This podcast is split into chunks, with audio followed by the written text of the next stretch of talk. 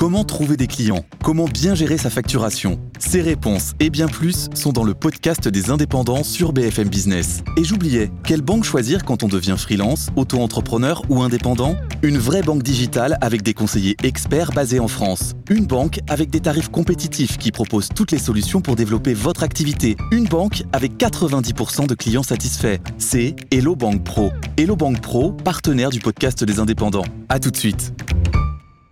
C'est la technologie qui a accompagné les vrais débuts d'Internet dans les années 2000, la DSL. La DSL qui va bientôt être débranchée euh, par Orange, hein, l'opérateur qui s'apprête à démanteler le réseau cuivre, la fin d'un monde et l'avènement d'un nouveau monde, euh, celui de la fibre évidemment. Bienvenue dans Métadonnées, le podcast qui vous explique l'actualité de la tech.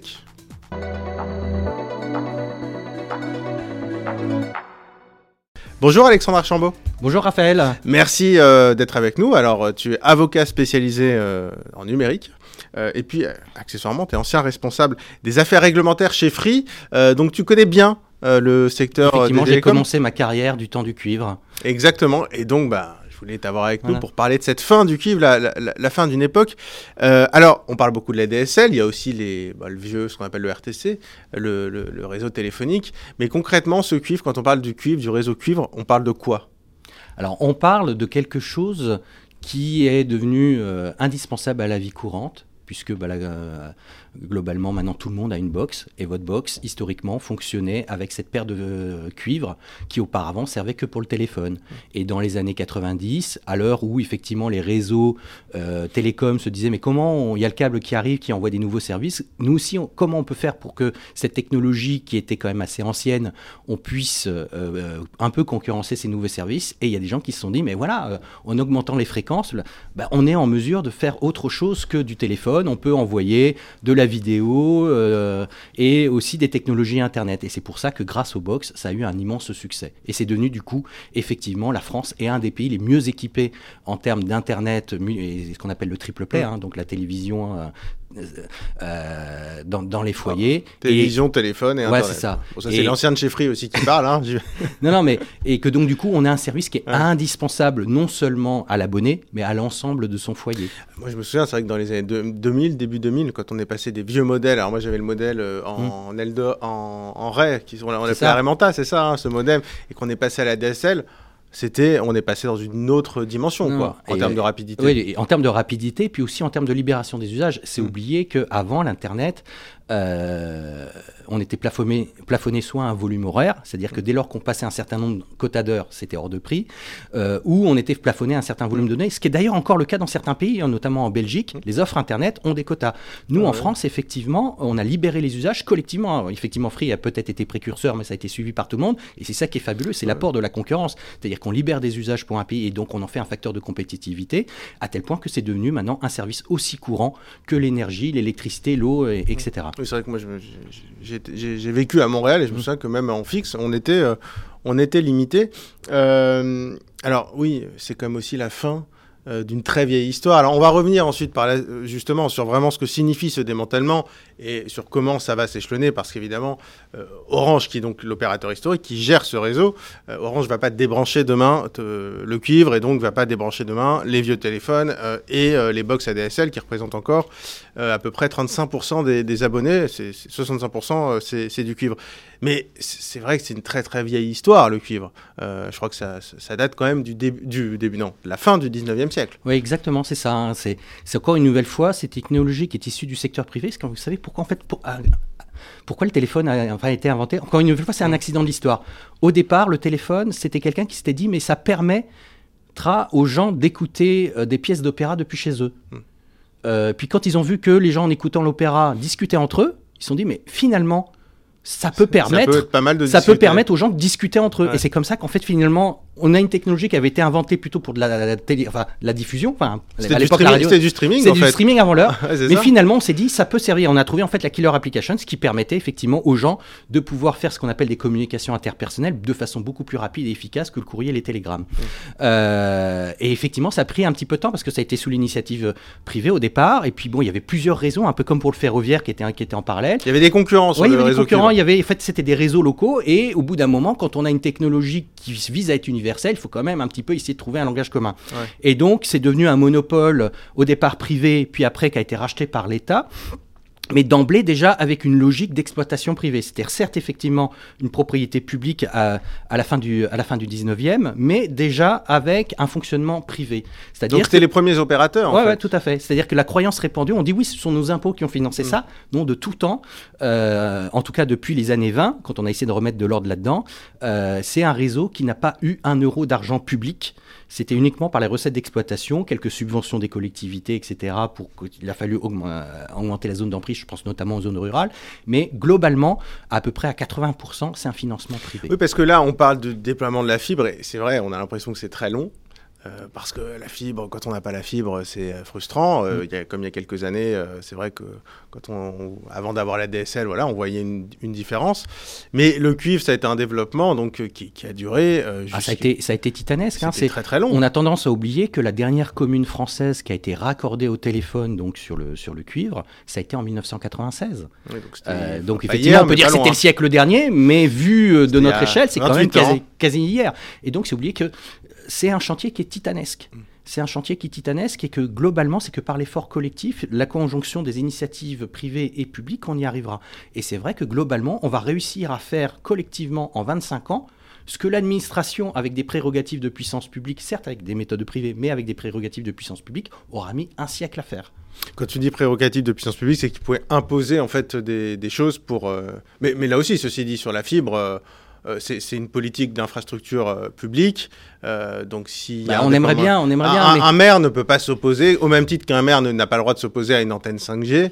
Un maire, j'imagine, ne peut pas s'opposer au déploiement de la cuivre, du, cuivre, pardon. Alors oui, effectivement. Euh, de la fibre, pardon. Sur le papier, oui, un maire ne peut pas, mais il trouve toujours des moyens de ralentir. Et nous avons des zones, typiquement, effectivement, les litiges qu'Orange rencontre euh, en Vendée ou dans des villes comme Orléans. Mmh. Ben, en fait, c'est une nouvelle fois la France est le pays des injonctions contradictoires. Tout le monde veut du réseau, tout le monde veut effectivement du mobile, mais à condition que l'antenne soit chez le voisin. Mmh. Eh ben, pour les fibres, c'est pareil. Il y a des endroits où effectivement il faut remettre des poteaux. Pourquoi? Parce qu'en fait, euh, la portée de la fibre, la fibre est plus fragile que le cuivre. Et donc, du mm. coup, il y a des endroits où il faut mettre des poteaux intermédiaires.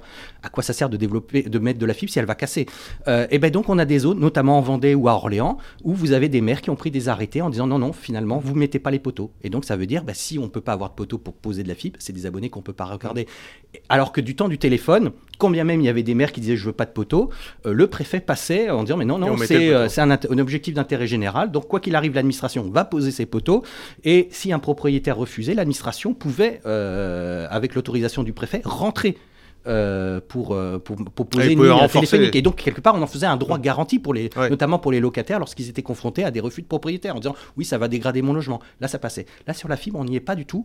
Et notamment, les petits aléas qu'on rencontre sont en grande partie, bah, c'est ce qu'on appelle un petit peu ces irritants.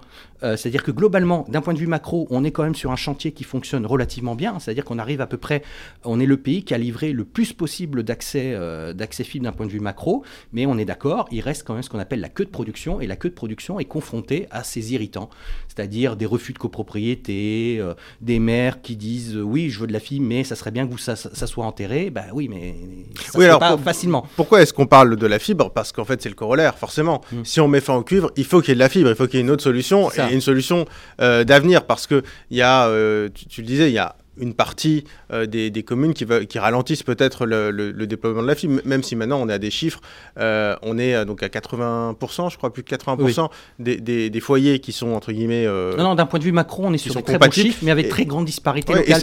ce qui notamment pour les élus est très irritant, parce qu'il y a des quartiers sur lesquels ça se passe plutôt bien, hum. et vous pouvez traverser la rue d'en face, parce que euh, bah, il n'y a pas d'infrastructure souterraine, on est obligé de remettre des poteaux et c'est non. Mais après le calendrier donc euh, de, débranchement de la, du cuivre, il est, il est quand même assez long et assez lent et euh, on va dire qu'on prend, on prend des précautions. C'est-à-dire que pour rappeler les choses en fait, euh, là, cette année, pourquoi, pourquoi on parle de la fin du cuivre? Parce que c'est vrai que cette semaine, euh, c'était officiellement le début de la fin du cuivre dans, euh, pour 211 000 foyers, si je dis pas de bêtises, où il y avait un arrêt de la commercialisation de, du cuivre. C'est-à-dire qu'en fait... C'est très important, ça veut dire qu'on arrête de commercialiser, mais ça ne veut pas dire qu'on va éteindre comme ça du jour au voilà. Donc c'est, je n'ai plus le droit...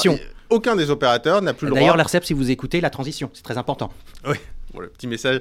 Euh, donc, en, gros, hein, si on est euh, parmi ces habitants, on ne peut plus s'abonner à une offre euh, ADSL Mhm. qui repose sur le cuivre, peu importe l'opérateur. Et dans un an, dans ces mêmes communes, euh, 200, euh, je crois que c'est 100 et quelques, co- 150 communes, si je dis pas de bêtises. Oui, on y va de façon très très progressive. Exactement. Là, ce sera coupé. Donc, Ouais. en, gros, les habitants qui sont encore en ADSL ont un an pour passer à une box ça. fibre. Et après, ça va quand même pas mal s'accélérer parce que 2026, on va passer à 2,5 millions.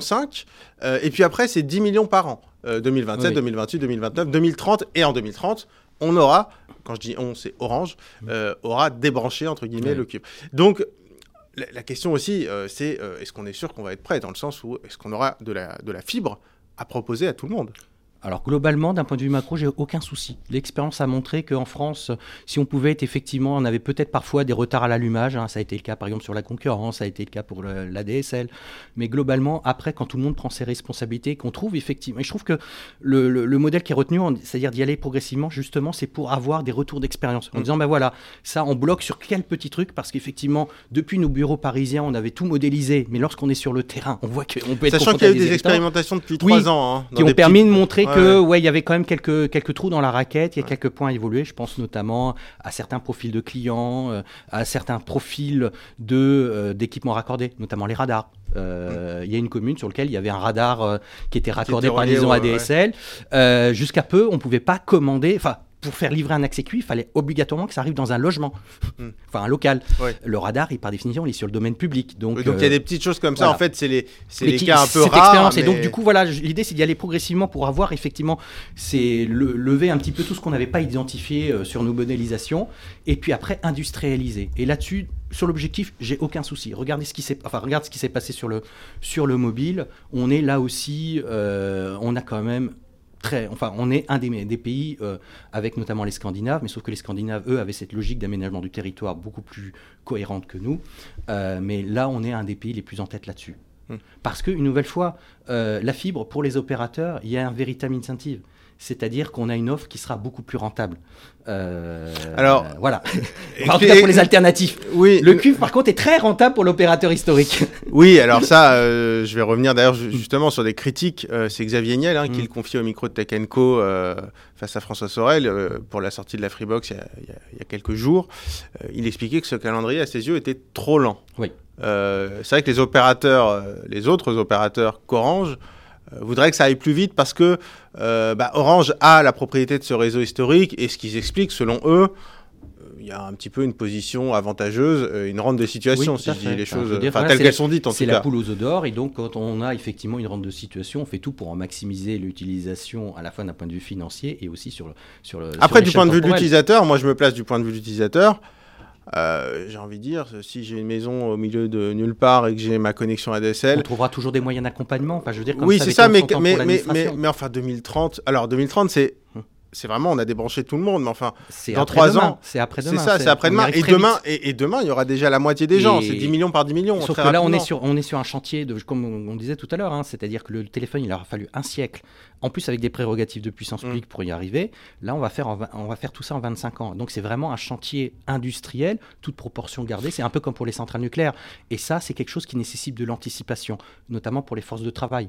Euh, si on veut aussi également monter en qualité sur les techniciens qui interviennent dans les armoires de rue ou chez les abonnés, euh, il faut effectivement de la prévisibilité. Et donc, ça nécessite d'avoir quelque part un volume de commandes, c'est-à-dire de, de production en termes de, de- de migration, qui, est un peu plus conséquent que, maintenant. Et, et on trouve que, effectivement, en prolongeant cette rente de situation au-delà du raisonnable, parce qu'une nouvelle fois, la fibre grand public, ça n'a pas commencé avec le Covid, ça a commencé en 2006. Oui. C'est-à-dire euh, il y a 18 ans. Donc c'est bon, quoi. On, peut, on, arrive, on va arriver euh, bientôt dans la troisième décennie d'exploitation de. Oui, mais enfin, comme tu de- le dis, euh, le cuivre, c'est quand même Oui. une histoire de 120 ans.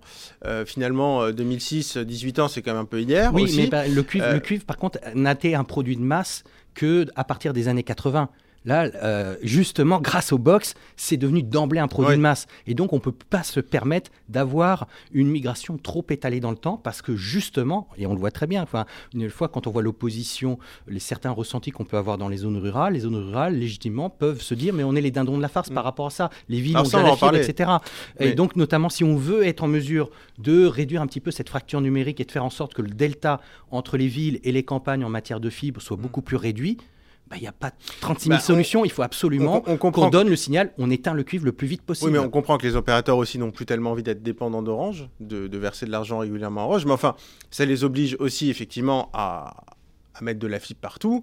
Euh, bah, ça coûte cher aussi euh, de, de déployer de la fibre parce qu'il faut enterrer la fibre, il faut creuser. Enfin, je veux dire, c'est c'est quand non, même. pas nécessairement, c'est pas si cher que ça. Ce qui est, ce qui est cher pour la fibre, en fait, c'est le raccordement final.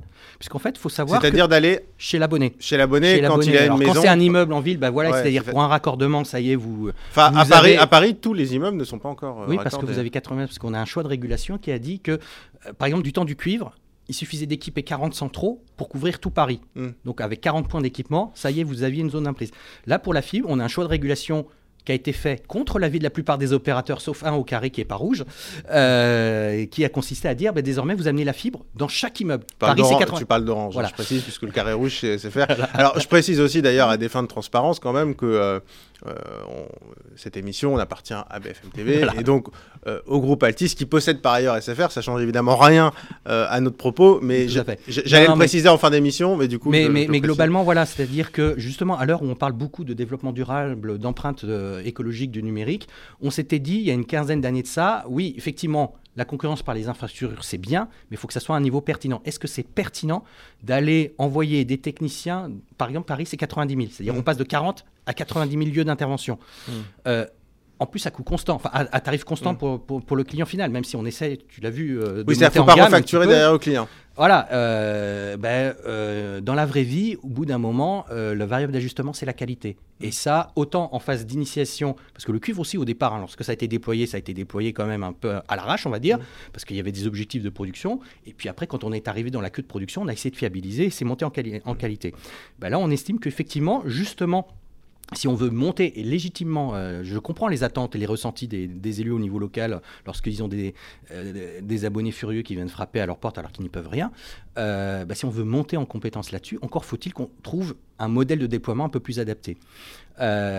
Bah ouais, mais donc du coup, envoyer des techniciens dans chaque armoire de rue, Mm.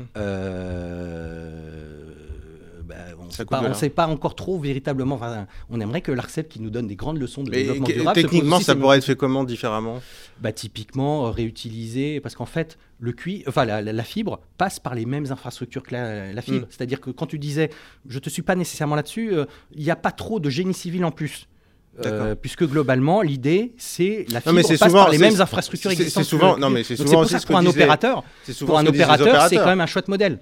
C'est-à-dire que c'est un modèle où on passe d'un modèle de location Mm. à un modèle de gestionnaire de centres commerciaux où finalement, effectivement, on va être propriétaire de cette infrastructure en utilisant des droits de passage, effectivement. Mm. Euh, et donc, finalement, c'est comme ça qu'on peut monter en gamme et qu'on peut être en mesure d'avoir un produit beaucoup plus qualitatif, euh, bah, de rapatrier des usages, je pense notamment au streaming, etc. Quoi. Où, euh, globalement, quand on regarde les autres marchés, le marché français euh, est fabuleux pour le consommateur. Oui, alors c'est- vrai que je reviens à mon expérience quand on voit les écarts de prix entre ce qu'on peut avoir en France. D'a- D'ailleurs, quand il y a les, les études qui sortent, c'est vrai que les, les- les prix en France sont euh, plutôt accessibles. Et d'a- d'ailleurs, j'en profite, euh, être forcé quelque part de passer de la DSL à la fibre, euh, financièrement, euh, il peut y avoir aussi des craintes. Alors, j'ai regardé, hein, il y a des opérateurs qui facturent pas différemment, c'est le même prix. D'autres où il y a quelques euros de différence. Euh, économiquement, est-ce que euh, tu penses que ça va être un, un enjeu ou d'ici là, ce sera de toute façon des Alors- prix qui seront ISO? Peut-être aussi parce que la DSL aura, euh, Oui, oui. aura augmenté. Non, alors clairement, pour ceux qui sont sur des offres triple play, l'enjeu financier est, est- est- est- est quasi margi- ma- marginal. Euh, Puisqu'effectivement, comme, tu le, comme tu le disais, les offres de détail sont à peu près les mêmes, même Mm. si tous les opérateurs essayent de monter en gamme. Mais globalement, un consommateur qui veut être à tarif constant trouvera toujours une offre, Mm. peut-être pas nécessairement sur son opérateur habituel, mais il y a des offres sur le marché. Vous avez des offres accès à Internet nu, par exemple, pour ceux qui Mm. ne se contentent que de ça, euh, pour 25 euros. Euh, C'est oublier que euh, avant l'arrivée des box, l'accès à Internet, c'était effectivement 30 euros pour la box, mais il y avait aussi l'abonnement téléphonique à 15 euros. Donc au final, c'était 45 euros uniquement pour de l'accès Internet, donc sans, sans ce qui derrière. Euh, par contre, oui, il y a un vrai sujet pour ceux qui n'ont pas d'offre Internet chez eux, qui ne sont pas en triple play.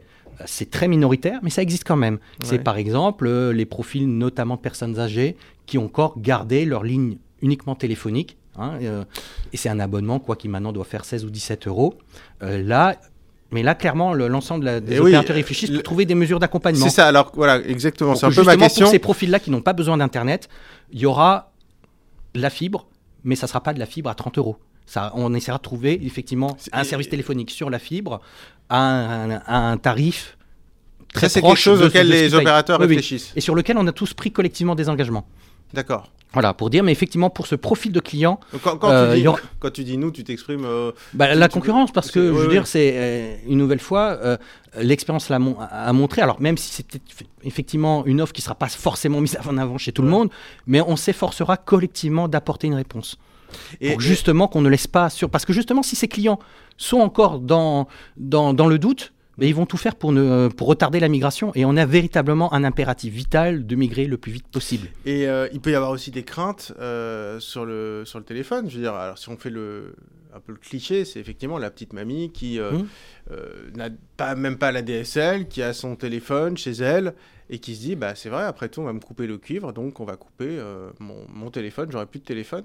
On parle souvent des, des coupures d'électricité. Oui. On se dit le, bah oui, le téléphone ça marchait, ça fonctionnait avec l'électri- l'électricité, enfin sans électricité, je veux dire. Et aujourd'hui, bah, si j'ai une box et j'ai la voix sur IP, coupure d'électricité, j'ai plus rien. Alors oui, c'est une réalité depuis plus de 20 ans, hein, euh, puisque effectivement, historiquement, le téléphone, bah, c'était une ligne qui fonctionnait que quelques minutes par jour, et donc dans le central, il y avait une batterie qui permettait de tenir, selon les centraux, entre 2 et 4 jours. Euh, avec la DSL, la DSL, ça remonte à quand même plus de 20 ans. hein. Mm. Euh, c'est une ligne qui fonctionne 24 heures sur 24, et donc les 48 Elle est heures d'autonomie. Enfin, c'est les- quelques heures tout au plus, et en plus avec des dispositifs qui aujourd'hui vous enverrez en correctionnel, euh, parce que ce sont c'est des dispositifs assez toxiques au niveau, des, écolo, voilà, au- dire. au, au niveau des batteries. Pour autant, on voit que même la mamie, on trouve effectivement des moyens avec le mobile, euh, où il y a des offres mobiles euh, avec des abonnements euh, très très accessibles, euh, à quelques euros par mois, on va dire. Mm. Non, mais voilà, il y a, on trouve effectivement des mesures d'accompagnement. Et donc cette histoire de, de- de résilience, c'était un peu un faux problème, parce que aussi également du temps du, du téléphone, enfin, la- c'est quand même très rare. Enfin, il fallait qu'on ait un combiné qui date des années 70. hein. Et globalement, euh, même Oui, si c'est- ça a encore le cas dans- dans- chez certains abonnés, mais ça se compte véritablement euh, Oui, en fait, quelques les- millièmes. Les téléphones fixes aujourd'hui, ils sont. Ils ont besoin d'électricité pour oui, fonctionner. En Donc, fait, euh, ça fait référence au. Enfin, moi j'ai eu ça quand Ouais. j'étais petit d'ailleurs. C'est les, les Ouais. téléphones où il y a la petite roulette. à partir du moment où il y a un cadran numérique, euh, Donc finalement, a ça change plus. Oui, donc c'est une réalité qui est Non, plus non, tellement celle d'aujourd'hui. aussi, une nouvelle fois, l'éco-conception est au cœur des, des préoccupations Mm. de l'ensemble des opérateurs. Euh, ils travaillent pour justement faire en sorte qu'il y ait un petit socle, notamment si on veut convaincre ces profils qui, une, une fois, euh, leurs préoccupations sont parfaitement légitimes, c'est à la collectivité des opérateurs d'intégrer ces besoins-là. Et, alors, est-ce que euh, une fois qu'il y aura plus de cuivre, euh, on aura par exemple un- une sorte de droit à la fibre Est-ce qu'on pourra exiger, je sais pas, moi j'ai un- une maison qui est un peu excentrée, euh, par exemple, euh, je sais pas où, dans la Creuse, peu importe, pour, pour donner Mais un exemple. déjà. Est-ce que je pourrais, est-ce que j'aurai un droit à la fibre, un droit au raccordement, parce Alors, que ça coûte cher? Alors oui, une nouvelle fois, il faut- ça dépend. Si, ta question c'est euh, un droit à la fibre pour 0 euros, t'oublies. Euh, c'est une légende, c'est une légende urbaine. C'est-à-dire que même du temps de l'administration, Ouais. donc service public, tout ce que vous voulez, etc., c'est fabuleux. Euh, l'administration pour ces, pour ces, ce qu'on appelle les, les lignes à difficulté exceptionnelle de construction était fondée à refacturer euh, les coûts de construction.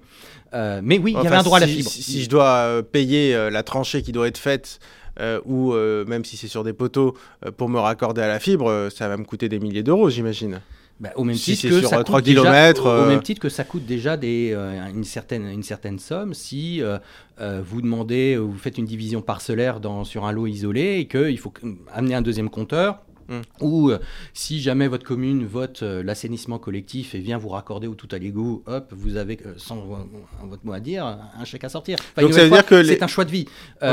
Et une nouvelle fois, les opérateurs, on pourra trouver des mesures d'accompagnement. Je comprends tout à fait que pour certains profils, ils se disent, mais c'est aussi, quelque part, c'est le bien immobilier qui prendra de la valeur en ayant raccordé. Voilà. aussi. Mais en même temps aussi, pour ces profils-là, euh, Maintenant, il y a notamment des sont des zones très isolées, Ouais. on a des solutions de raccordement alternatives. Je pense notamment euh, aux box 4G et 5G qui, euh, à partir du moment où vous êtes relativement tout seul sur l'antenne, euh, apportent des performances assez comparables à ce qu'on peut avoir avec la fibre bas de marché. Mm. Euh, et demain, euh, les solutions satellites qui ont fait d'immenses progrès. Oui, type Starlink. Ouais. Non, non, c'est. On peut imaginer que les opérateurs, enfin, ils travaillent déjà d'ailleurs avec Starlink dans, certains, des- dans- dans certains pays. Oui, oui. Euh, que demain, dans ces zones, quand je dis demain, donc c'est dans, dans 3-4 ans, les zones où il n'y a plus de cuivre, où on a amené la fibre, alors jusqu'à l'antenne 5G déjà, ce qui est pas mal, ça permet d'avoir des box 5G euh, qui fonctionnent plutôt, plutôt, plutôt bien quand on est effectivement euh, au bon endroit, mais aussi d'avoir une offre Starlink, c'est-à-dire que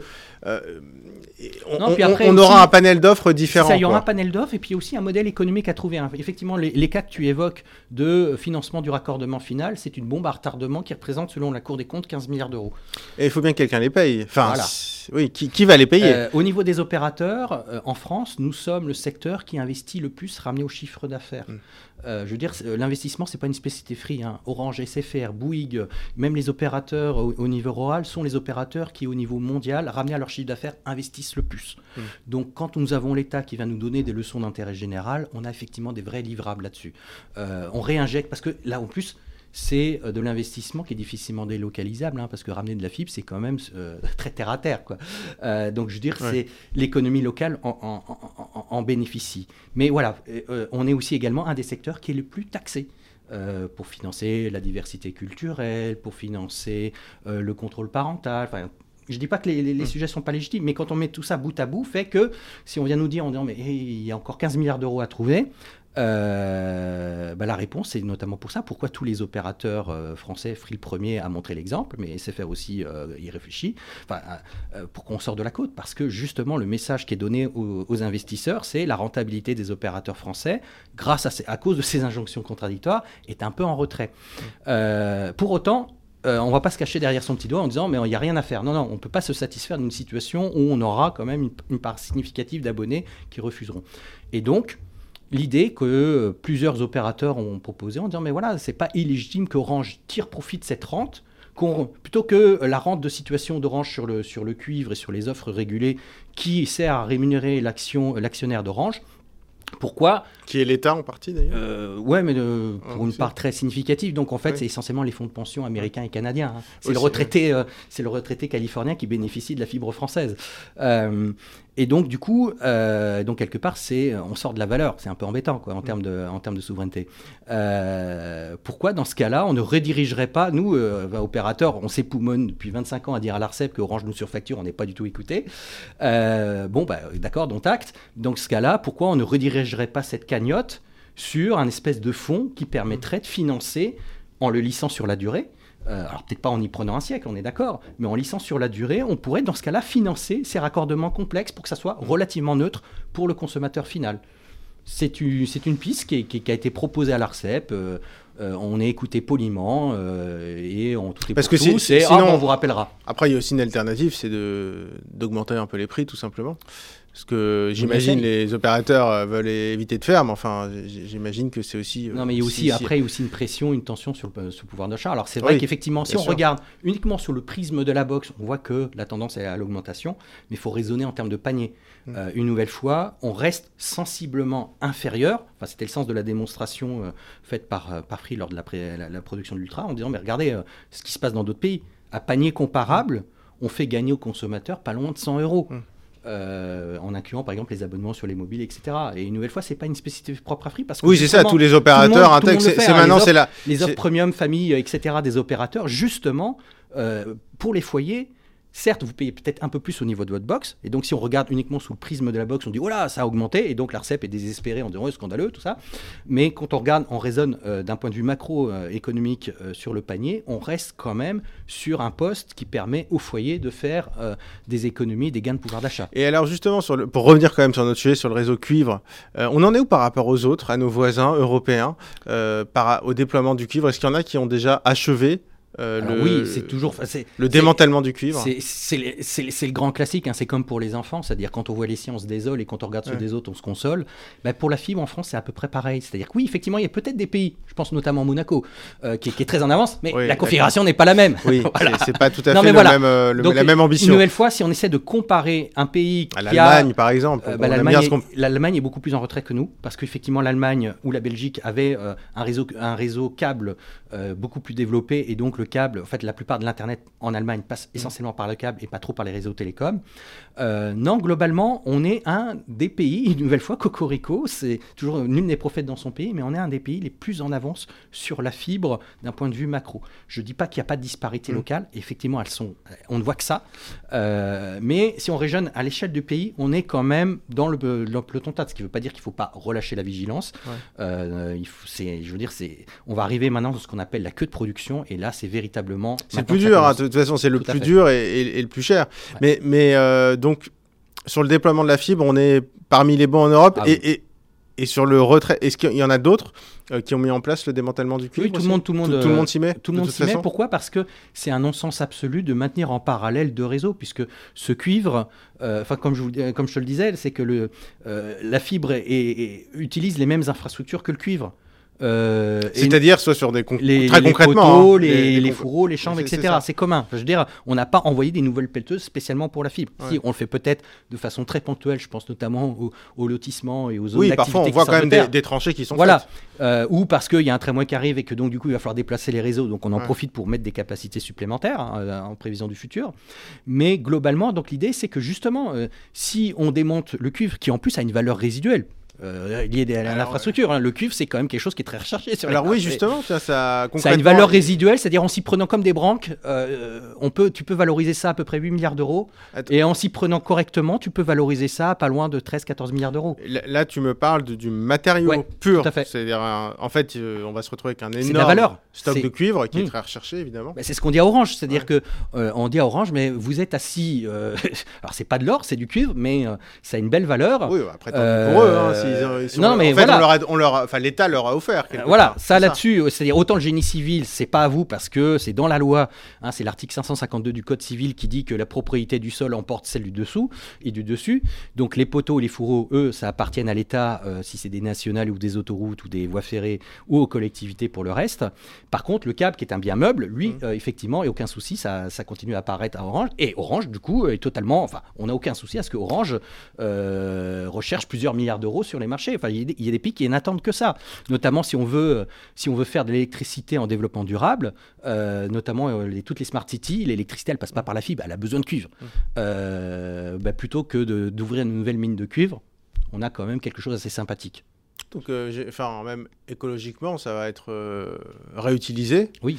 Euh, je, je lisais d'ailleurs, c'était sur le site de l'ARCEP, si je dis pas de bêtises, qu'il y a une différence aussi, c'est d'ailleurs en termes écolo, euh, que la fibre est plus économe Oui, en énergie que le cuivre. Oui, parce qu'en fait, c'est, enfin, d'ailleurs pour ça, en fait, euh, la fibre est déjà présente dans les réseaux depuis la fin des années 70. Oui, c'est pas nouveau, la pas technologie nouveau. La technologie n'est pas nouvelle. Simplement, c'est que bah, c'est le sens de l'histoire. Petit à petit, on progresse en capillarité. Donc, ça a commencé dans les réseaux de longue distance, puis après, c'est arrivé dans les réseaux, ce qu'on appelle euh, de collecte ou transport, c'est-à-dire jusqu'au niveau des centraux dans chaque ville. Mais après, effectivement, le, le dernier kilomètre était, ou les derniers kilomètres étaient en cuivre. Là, l'idée, bah, c'est justement, on boucle le- l'ensemble du réseau qui était déjà fibre à, à 80%, on le passe à 100%. Et, effectivement, pourquoi l'immense avantage de la fibre, c'est que déjà d'une part, en tout cas pour des applications grand public, euh, on a un support qui est extrêmement qualitatif et qui consomme très peu. C'est-à-dire que effectivement du temps du téléphone, c'était une ligne qui fonctionnait quelques minutes euh, par jour et qui donc demandait euh, quelques watts. Avec la DSL, les quelques watts sont, sont passés de quelques minutes à 24 heures sur 24 parce que votre box, ta, ta box, elle tourne 24 heures sur 24.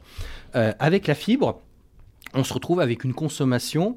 euh, alors c'est vrai qu'en valeur absolue, on se dit ouais c'est pas déjà top, mais ramener un parc de plusieurs dizaines de millions d'abonnés, c'est véritablement conséquent. hein. Là actuellement, il y a pratiquement une tranche et demie de centrales nucléaires qui tournent rien que pour le rien que pour la DSL. Oui, donc c'est effectivement. non, c'est- pas Et, et je, me, je me posais la question aussi, puisque euh, on parlait de câbles, il y a aussi des câbles transatlantiques, en fibre, mais aussi en cuivre. Non, non, ça, il fonctionne plus. Ils ils sont déjà. ça Le- justement, le- la fibre au départ, c'était pour les liaisons transatlantiques. C'est Pourquoi? Parce que on, on pouvait avoir une portée à, à capacité égale beaucoup plus. C'est- Mais Et il on a- y a déjà on- plus de câbles transatlantiques en cuivre? Euh, on les a pas tous démontés euh, parce qu'effectivement le, le cuivre est très lourd. Ouais, c'est compliqué Et à aller chercher un câble à 5 km Ouais. de profondeur, c'est. Mais on les utilise compliqué. plus. Mais euh, non, non, on les utilise plus. Et, et un jour ou l'autre, quand on aura trouvé la technologie, on les remontera. Euh, Ouais. Oui et non, puisque effectivement, il y, y a des câbles, il y a des câbles fibres au-dessus et il faut faire attention. Et alors, dernière question d'ailleurs, euh, on reste vraiment sur le sujet du câble, euh, cuivre versus fibre, euh, sur la robustesse de l'infrastructure. Mm. Est-ce qu'il y a une différence significative? On entend souvent que euh, bah, parfois il y, a de la il, y a, il y a de la fibre qui est mise sur des poteaux, mais qu'en cas de tempête, ça va tomber, c'est plus compliqué. Euh, en souterrain, ça coûte plus cher, mais euh, s'il y a des événements climatiques aussi, ça peut poser problème, ou alors que les réparations sont plus complexes. Est-ce Il qu'il y a une différence. En fait, c'est Ouais. comme. En fait, c'est Est-ce qu'il y a une différence entre la cuivre et le, fi- et le- le- le cuivre et la fibre? Non, oui et non. Enfin, c'est-à-dire que globalement, pour un opérateur, la- l'idée, et on l'a vu avec les tempêtes, plus on intervient vite, mieux ça vaut. Mm. Euh, et ce qu'on sait, c'est que même si c'est pas beau, les infrastructures aériennes, on peut les réparer beaucoup plus facilement si on a fait le petit entretien. Mm. Donc c'est pour ça que notamment bah, EDF, avant du temps du monopole, euh, dès qu'il y avait une ligne aérienne, que ce soit électrique ou euh, au télécom, les riverains étaient tenus d'élaguer. Mm. Euh, ce qui ne veut pas dire raser, hein. Il faut on, on pouvait maintenir là, mais simplement dès qu'il y avait une branche qui dépassait, euh, bah, c'était le jour où il y a une tempête, la branche, lorsque elle casse, bah, elle, arrache le- elle- elle arrache la ligne. Alors le cuivre, lui, effectivement, a des propriétés physiques qui fait qu'il est beaucoup plus souple et plus résilient que la fibre qui elle effectivement a un support qui casse Mm. qui est- voilà donc c'est pour ça notamment je faisais euh, tout à l'heure euh, je te disais de je te parlais de quelques villes comme Orléans euh, bah, dans ces villes là on est obligé de rajouter des poteaux parce que la portée va être trop longue Mm. et si la portée est trop longue ça risque de Et casser puis la fibre, faut vachement la protéger. Et moi, euh, moi, moi, je me souviens quand j'ai relié la fibre chez Ah oui. moi, je l'ai cassée. hein. J'ai- essayé et- de la brancher, je l'ai cassée. hein. Et puis là aussi, on avance en marchant. euh, c'est très bien. On a eu des injonctions il y a une dizaine d'années en disant ouais, il faut que la fibre, parce que ça quand même au départ, c'est un support qui sort de hauts fourneaux. hein. C'est quand même du verre qu'on va faire, qu'on va fondre Oui, à très haute température. C'est quand même fragile. Voilà. Non, non. Et puis en termes, voilà, c'est quand même assez électro-intensif cette histoire. Ah oui. Euh, et puis euh, avant, c'était des câbles qui étaient enroulés par, euh, par du PVC, enfin par du plastique, donc du pétrole. Donc, euh, donc on a essayé de trouver, euh, comme pour les sacs de, de supermarché, on a trouvé des nouvelles matières biosourcées.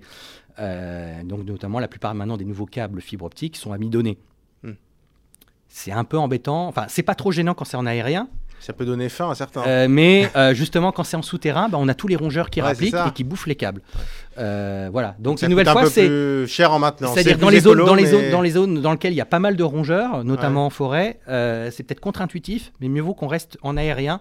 Alors oui, quand il y aura une tempête, le réseau sera par terre, mais si on entretient les parcelles forestières dans la durée, on pourra le rétablir beaucoup plus facilement. Oui, c'est-à-dire que c'est plus fragile, mais ça se répare plus facilement Voilà, aussi. ça. En fait, Non, je veux dire, il n'y a, pas- a pas de solution Ouais, idéale et le risque zéro n'existera jamais. Ceux qui vous disent qu'on a un réseau qui tombera jamais en panne sont des menteurs. Hmm. En tout cas, ne sont jamais sortis de leur bureau, et n'ont jamais été, n'ont jamais ouvert une chambre euh, d'un réseau télécom. Écoute, merci beaucoup. euh, C'est un Alexandre. plaisir. Merci d'être venu euh, nous voir dans, dans Métadonnées pour nous revenir un peu sur cet événement, enfin le début, en tout cas le début de la fin pour la DSL, pour le cuivre et euh, le passage au tout fibre. Mhm. Alors euh, donc. euh, c'est prévu pour 2030, mais enfin ça commence dès Ouais. cette année avec la fin de la commercialisation euh, des offres ADSL dans, euh, dans certaines, euh, dans Et- certaines et villes. s'il y a un message aussi qu'on peut donner, attention, effectivement, euh, tout va se faire de, de façon transitoire. C'est-à-dire qu'on éteindra, euh, pour un abonné, on éteindra le cuivre que si on est sûr qu'il a une solution de substitution. C'est-à-dire qu'on n'éteint pas d'abord le cuivre et on lui demande de basculer sur la fibre. On va toujours veiller. à Oui, faire et au niveau voilà. local, alors d'ailleurs, vous pouvez aller voir hein, sur Mm. des sites. hein, euh, alors, il y, a, le- il y a le site, il me semble, d'Orange d'ailleurs, où on a une carte interactive des villes, et puis il y a un site gouvernemental. Voilà. Je crois que c'est très haut débit sur Google, vous tapez ça, ça. Et puis pour les on- communes concernées, ça y est, elles vont Et- mettre en place des espaces d'information justement pour accompagner et répondre aux questions de leurs administrés. Exactement. Voilà, vraiment l'idée qu'il faut retenir, c'est que on- ces abonnés-là vont pas se retrouver dans le Mm. noir, en tout cas sur les premiers. En tout cas, au il y aura, du il y mouvement. aura une Voilà, y campagne aura des de sensibilisation et d'information. Merci beaucoup, euh. Alexandre euh, Archambault. Je rappelle, tu es avocat spécialisé en droit du C'est numérique toi qui le dis. et anciennement euh, responsable des affaires réglementaires, notamment en charge du pôle Internet, ça peut servir, et cybersécurité euh, chez Free. Merci d'être venu nous À voir. très bientôt. À très bientôt. Merci euh, de nous avoir suivis dans Métadonnées. Vous pouvez retrouver cet épisode sur toutes les plateformes de podcast, sur le site Tech Co, euh, sur YouTube également. Merci à vous et à très vite.